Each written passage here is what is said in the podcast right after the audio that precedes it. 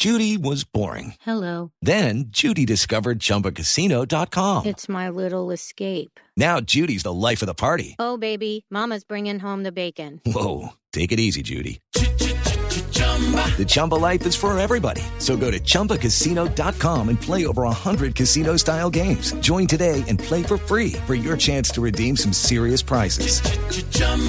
ChumbaCasino.com. No purchase necessary. Void where prohibited by law. 18 plus terms and conditions apply. See website for details. Boombox.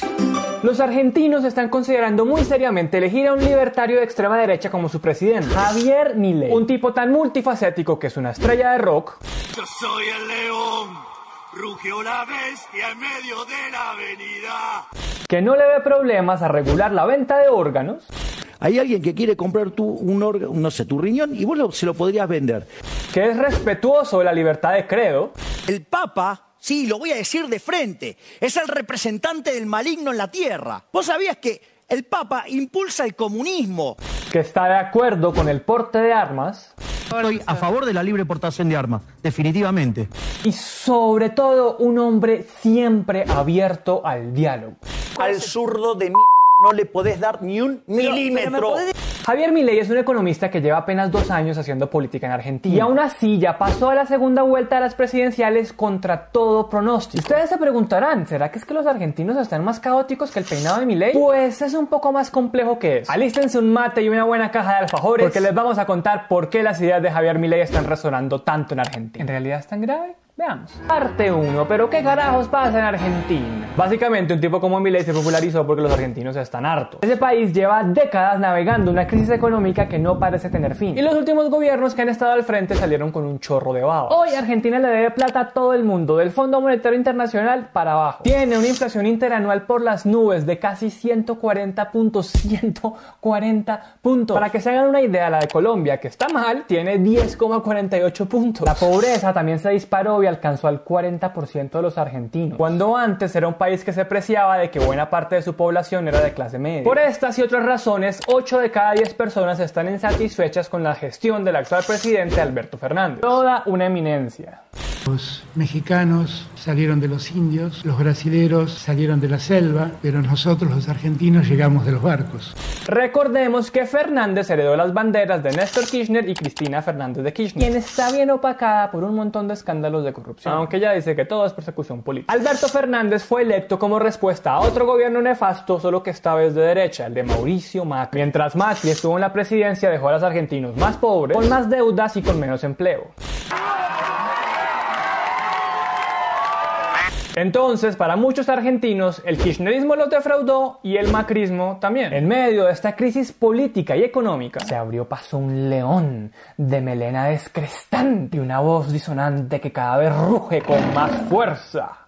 Es el hombre que me vuelve loca. Parte 2. ¿Quién chota sos? Milei. Javier Milei fue diputado desde el 2021, pero antes sus compatriotas lo conocían porque hacía análisis económicos en televisión y se la pasaba criticando a la clase política tradicional, lo que él llama la casta. Y este ajuste lo tiene que pagar la casta política. Y si no lo paga la casta política, que se lo lleve puesto a todos. Él mismo se define como un liberal libertario, es decir, que defiende por encima de cualquier otra cosa la libertad individual, así como la propiedad privada, el libre mercado, la poca intervención del Estado, etc. Escúchenlo hablar de eso. ¿Qué es un liberal libertario? Alguien que cree en el respeto y respeto rating, ¿eh? Del proyecto de vida del prójimo. Con lo cual, no te molesta ni con quién comercializás ni con quién te metes en la cama. Pero ojo, porque esto no significa que sea un progre, todo lo contrario. Es un tipo que se pone a causas como el derecho al aborto, que se despenalizó en Argentina en el 2020, pero que Milei echaría para atrás. Yo preferiría que algo tan importante como el derecho a la vida, digamos, se debata y básicamente se haga una, un referéndum. También desconoce que exista la brecha salarial entre hombres y mujeres, con argumentos que francamente son bien simplones. Si las mujeres verdaderamente ganarían menos, ¿sí? ¿sabes qué tendrías que ver en las empresas que estén llenos de mujeres? Porque, los, porque como los capitalistas quieren ganar dinero, ¿sabes qué? Llenarían toda su planta de mujeres.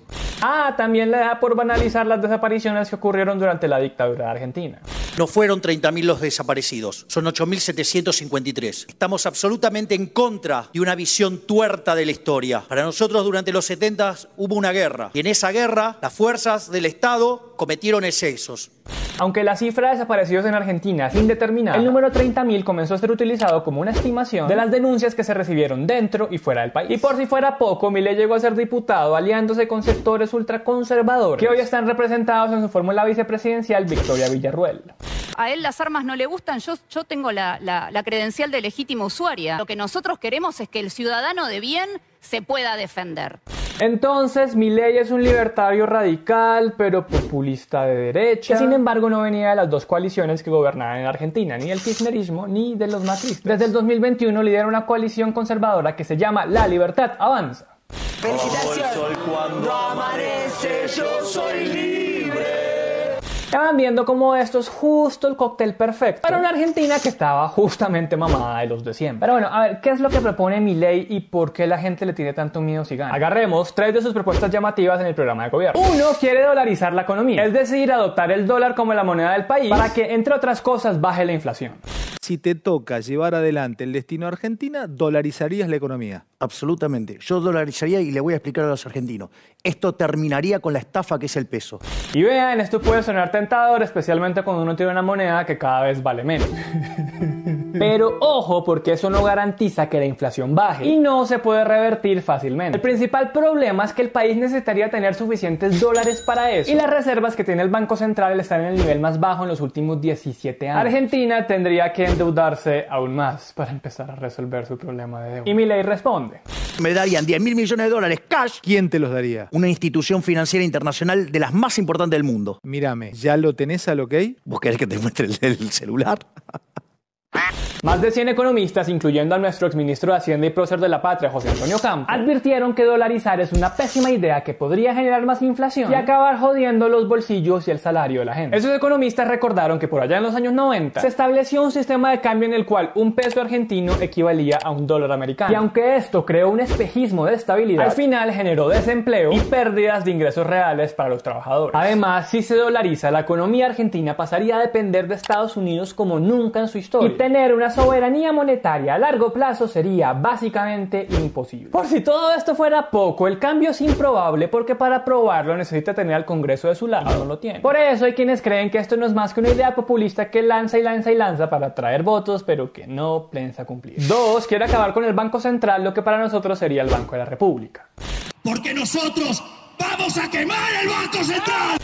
Dice que esa institución es la causante de la inflación y que su eliminación permitiría poner en circulación los dólares que tiene como reservas internacionales. Pero vea, por mucha rabia y justa rabia que usted le dé la crisis económica de un país, eliminar de tajo el Banco Central sería como darse un tiro en el pie. Algunos lo han comparado como si usted eliminara los carros simplemente porque causan accidentes. Sería eliminar una institución muy útil aunque haya sido mal manejada. Mal que bien, un Banco Central le pone reglas a los demás bancos, resguarda los ahorros de la gente y crea confianza sobre la moneda. No hay un país de las dimensiones de Argentina que no tenga banco central. De hecho, muchos de los países que decidieron eliminar su propio banco central o son paraísos fiscales o son principados. 3. Mi ley quiere reducir los ministerios y achicar el Estado. Así lo ha explicado. Ministerio de Turismo y Deporte, afuera. Ministerio de Cultura, afuera. Ministerio de Ambiente y Desarrollo Sostenible, afuera. Ministerio de las Mujeres y Género y Diversidad, afuera. De los 18 ministerios que hay en Argentina, Milei quiere recortar más de la mitad, incluyendo sus secretarías, y quedarse solo con 8. Eliminaría el Ministerio de Ambiente, el de Cultura, el de Ciencia y Tecnología, el de Desarrollo Territorial, el Ministerio de la Mujer, el del Trabajo, el de Obras Públicas, el de Transporte y el de Turismo. Uniría los ministerios de Salud, Desarrollo Social y de Educación en uno solo, que llamaría el Ministerio de Capital Humano. Mejor dicho, se vendrían recortes y muy fuertes. Eso Milei no lo esconde, miren la figura que utiliza para hablar del tema.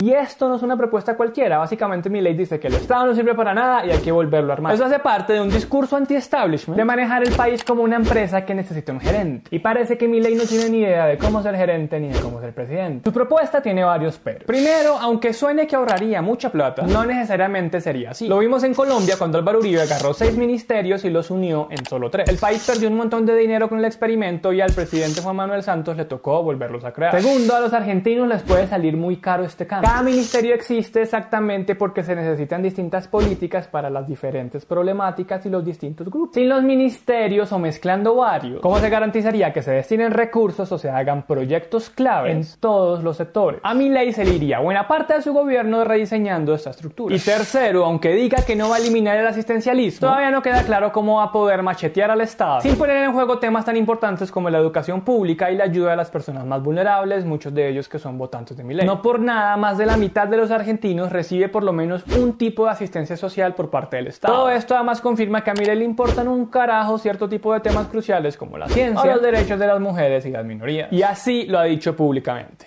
Todas esas políticas que culpan al ser humano del cambio climático son falsas y lo único que buscan esas políticas es recaudar fondos ¿sí? para financiar vagos socialistas. ¿Usted cree que otorgar derechos a las mujeres y a las disidencias, como por ejemplo también el cupo de la ley de travesti trans, es quitarle derechos a los varones? Cuando vos das un derecho a alguien lo tiene que pagar, nada es gratis.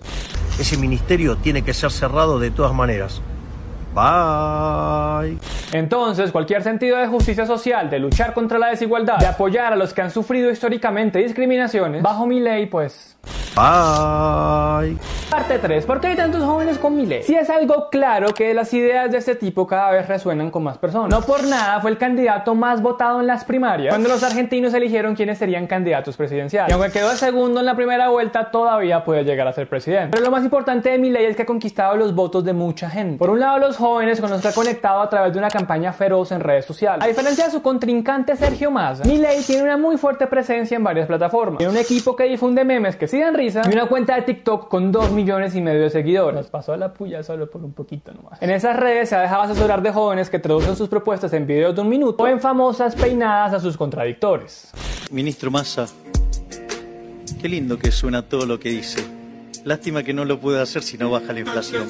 En últimas, es un tipo que ha sabido hablar el lenguaje que hablan muchos jóvenes en internet. Eso no es menor, porque recuerden que en Argentina para votar usted solo necesita tener 16 años. Por otro lado, su discurso conservador tuvo mucho eco en personas que no se identifican con ciertos movimientos y luchas que tienen mucha fuerza en Argentina, como por ejemplo el feminismo y el derecho al aborto.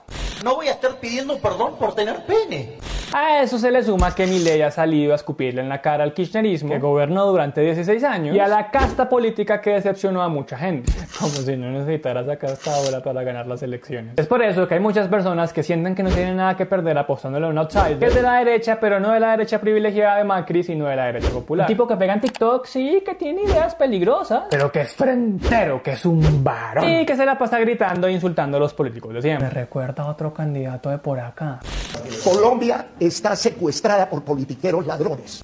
Esa es la misma fórmula que terminó llevando al poder a otros outsiders como Donald Trump y Jair Bolsonaro. Conservadores con agendas populistas y con discursos rimbombantes que al final terminaron jodiendo más a la gente que los eligió. Que el presidente Donald Trump se refiriera a esa penosa y altísima cifra, porque ayer, ayer no hubo ni siquiera un tuit.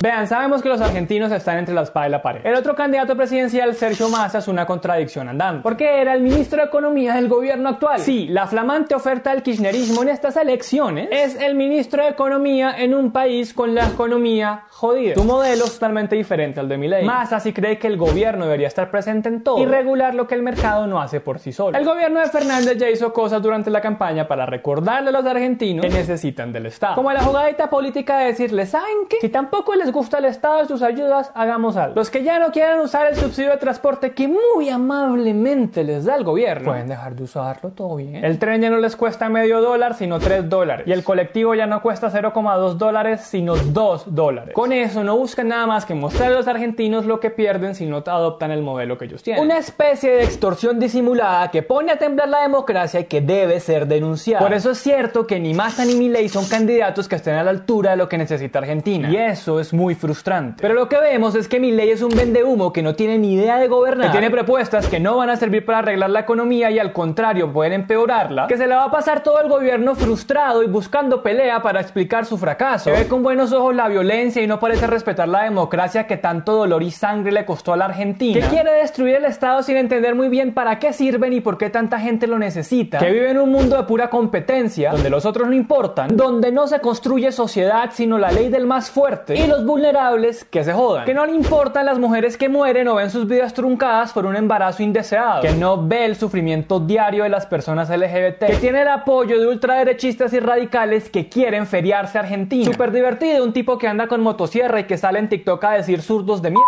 Y que se burla en la cara a los políticos incompetentes de siempre. Pero si le dan las llaves del carro a alguien así, luego no se extrañen de que termine botándose por un precipicio.